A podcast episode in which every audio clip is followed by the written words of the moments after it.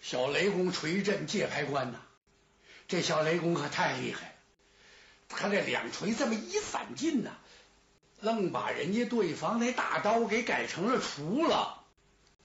哎呦，窦喜人一看自己这力量比人家这悬殊太大，他这么一丢眼神，这功夫你这么一抬手，这小孩还真不赖，怎么不赖？他手下留情。可能不知道是听了谁的这个嘱咐了，要不然这一锤出去正好是斗鸡人太阳穴，当时那就那就完了，脑浆崩裂了？没有，啪的一下就把头盔给打飞了。斗鸡人大刀也不要了，拨马就败。奇怪的是呢，人家小雷公人也不追。哎，盘着腿儿在骆驼上这么一坐，把他乐的不得了。怎么？他看那么多人一块往回拜，往回跑，好玩。哎，他把锤呀往腰里一掖，拍手叫好啊！好玩，好玩，多有意思啊！瞧这游戏，有的听见了，这些个军校一听啊，心里甭提多难受。怎么？这叫游戏呀？打得我们大败而回呀！窦喜人回来这么一说，说此子非同一般，姓氏名谁不知道。哎，大伙纳闷儿，这五十年间哪弄这么一位来？你这不麻烦了？旁边有几员将就有点不服，特别是吴奇，这这这。岂有此理呀？怎么这不大白天说梦话吗？这就这么个小雷公崽子，居然把您那刀给弄得跟厨一样。刀呢？刀让人家捡了去了。哎，人家捡回去之后也不客气，往那唐尼凯旁边那一戳，看出来了。甭管你们这边薛刚这边出什么洋相，哎，大小东西不论，人家都搁那展览。你这多难受啊！这个吴奇看明天我来跟他讨债。薛刚一听，那那能行吗？哎呀，元帅只管放心吧，这么个娃娃再治不了，咱们就甭回方州城了。薛刚心想：你算说对了，怎么界牌关都过不去，回什么方州城啊？啊，这哪来这么一位呀？第二天吃过早战饭。两军一列队，那位又溜达出来了。吴奇这回开了眼了，是小雷公。嗯，他往前一催马，哎哎，我说小伙子，你了不起呀！怎么战败了我家大将，偷了我家元帅的宝铠？你能不能给我留个名姓？嗯。小孩一听乐了，大丈夫行不更名，坐不改姓。你放心，怎么？你这将军一举一动，甭管怎么着，也比你们那个呀元帅强得多，知道不知道？甭废话，等我把你们一网打尽之后，我再告诉你我是何人。呵，吴奇这气好啊，那你。你看枪，他把铁枪这么一抖，吴奇心说：“就你我这一枪扎上你，甭管扎哪儿，就扎上你这战袍都行。我就像车轮一样，滴溜溜溜溜，我抡你仨圈，啪的一下把你甩出几丈远去。你瞧你蹬草蹬草一样啊！你你有多大分量？”抡枪就刺，抡枪一刺，人家这往旁边这么一闪，使锤轻轻这么一磕，嘡的一下，好嘛！吴奇是两臂发麻呀，啊哎，坏了！吴奇心想：怎么样？我这铁枪也改除啊？是怎么着？还真得加点小心。俩人打了这么几个回合，吴奇呀也开了窍了。怎么开窍？按道理来讲是二马盘桓呢啊，战马跑起来，纵尾乱扎，呼呼呼一叫，那你说这阵前这个威风，自然而然这杀气就起来了。对面这位不行，怎么？这白毛骆驼，它它它那蹄子落地无声啊，啊噗噗的呀！而且你别看它那么大的块儿，不是吗？你看瘦死骆驼比马大吗？但是它这个动转活动起来呀，哎呀，甭管是进是退，是左是右，比这马可快多了。吴奇明白，这匹坐骑可不得了。嘿，吴奇心想，我得想主意把这小雷公挑了，然后啊，这骆驼归我。走了几个回合，这小孩乐了，哈哈哈我没有功夫啊，哄着你们在这儿玩。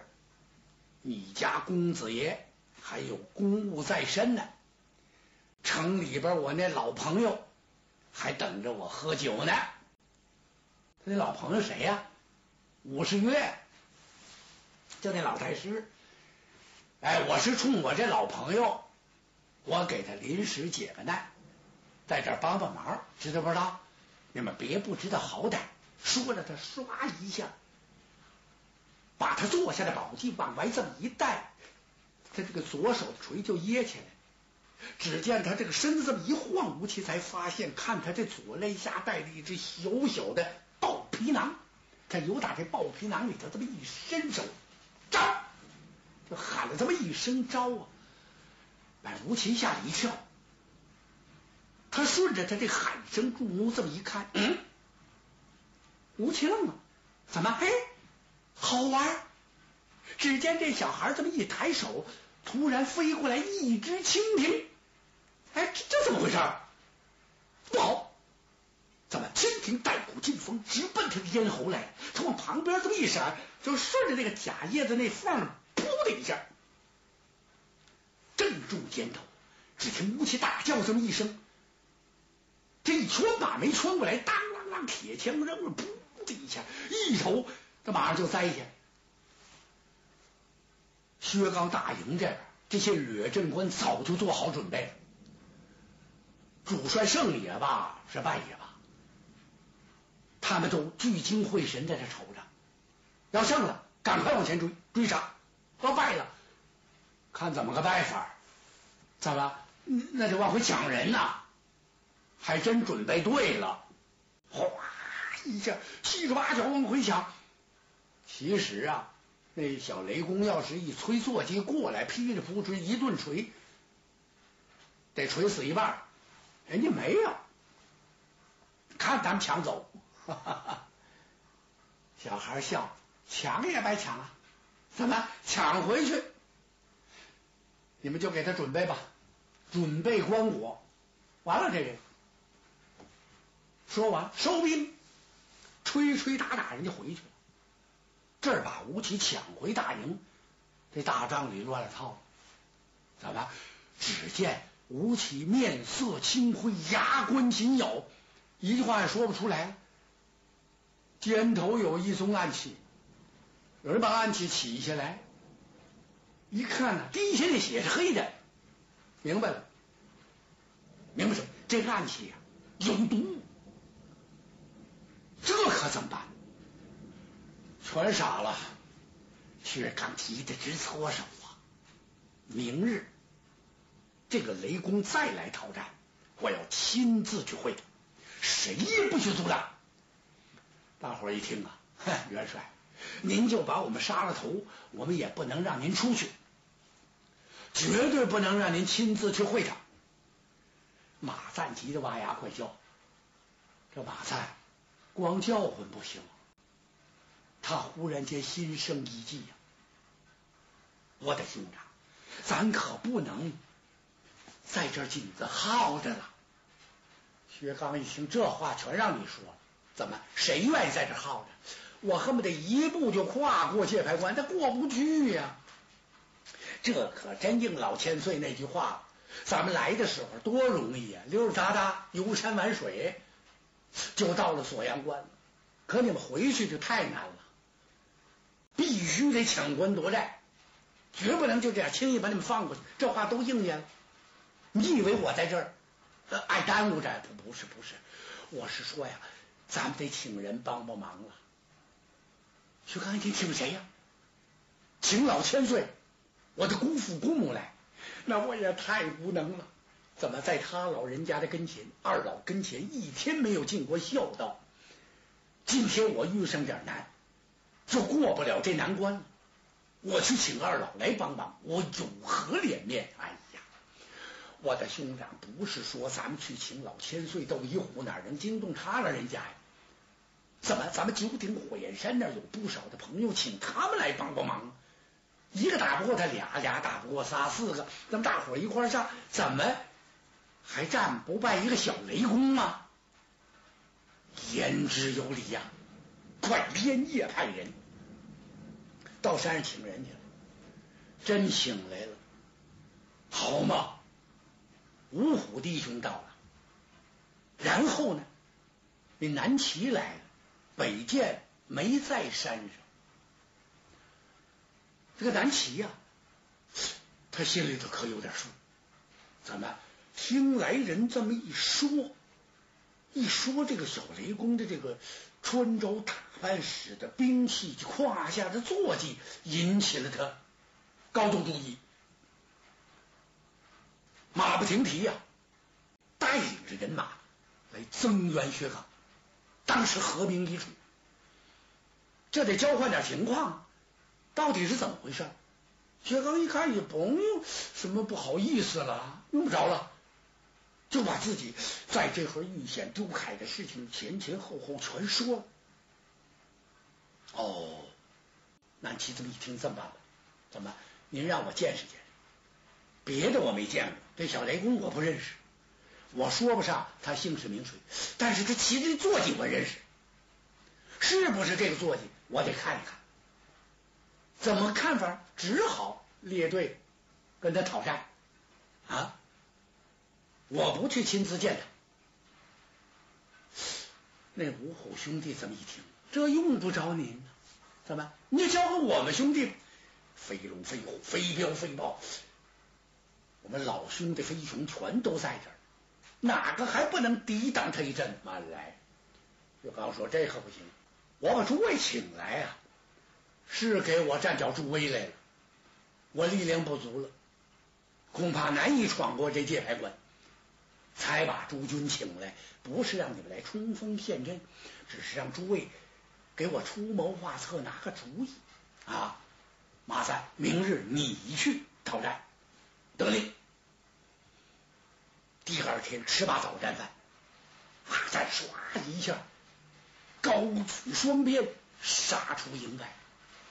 感情人家小孩来叫过两次阵了，这是免战高悬。小孩觉得奇怪，怎么打着打着，怎么突然间挂起免战牌来了？这怎么回事？啊，今儿倒挺痛快，这一叫阵，杀出一大个来，手持铁鞭，唰一下子，二将在这儿一打对面，那边门旗后边几员将都大瞪着两个眼睛看，五虎兄弟看了半天没看明白。南齐呀，看愣了，他自言自语：“没错，没错，这坐骑我认识。门旗后藏着主帅薛刚。薛刚一听怎么？南兄认识他这匹坐骑，我认识。那咱别打了，赶快收兵吧！”他啷啷啷，一棒锣响。把这小雷公给闹糊涂了，怎么这刚一拉架子，嗯，哎，收兵了。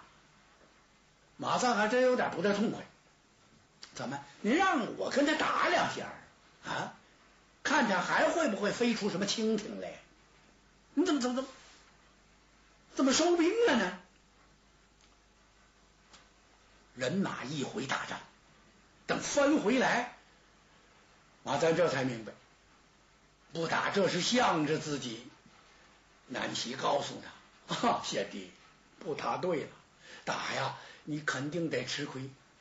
你想开开眼界，见见呐，见怎么？这东西现在我全弄明白，他的暗器，还有他的坐骑，手里使的这对锤，我都见过。哎，大伙一听，这太好了。那您说这这蜻蜓怎么回事？哎，列位，我可没使用过，我知道，此乃暗器中的一绝。这蜻蜓锁喉镖一共有九只，这九只里边四只是喂着毒药呢，五只没有。他不打则已，镖一出手，十之八九难以躲过。因为什么？这东西你一看，你不注意那算了；要是一注上意，非挨上这镖不可。这厉害！害他手里这对锤，尤其他胯下那坐骑啊，闪电雪花图。哟呵！帐里众将一下全愣了，怎么这九鼎火焰山这地方不大，感情藏龙卧虎啊？哎呀，南齐将军，您怎么知道的这么详细？实不相瞒，我认识一个人，这位呀，是一位出家人，是个出家的道人。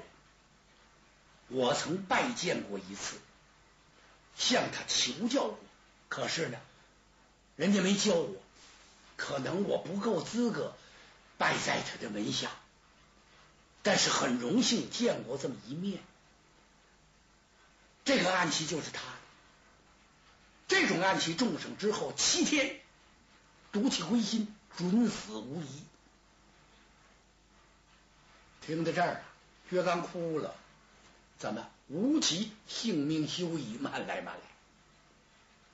南齐摆了摆手，元帅您别哭，您一哭我的方寸就乱了。不妨薛元帅，您得辛苦一趟。怎么？您随我一块儿去拜访这位道人，把他的人家最好请来，才能打开界牌关。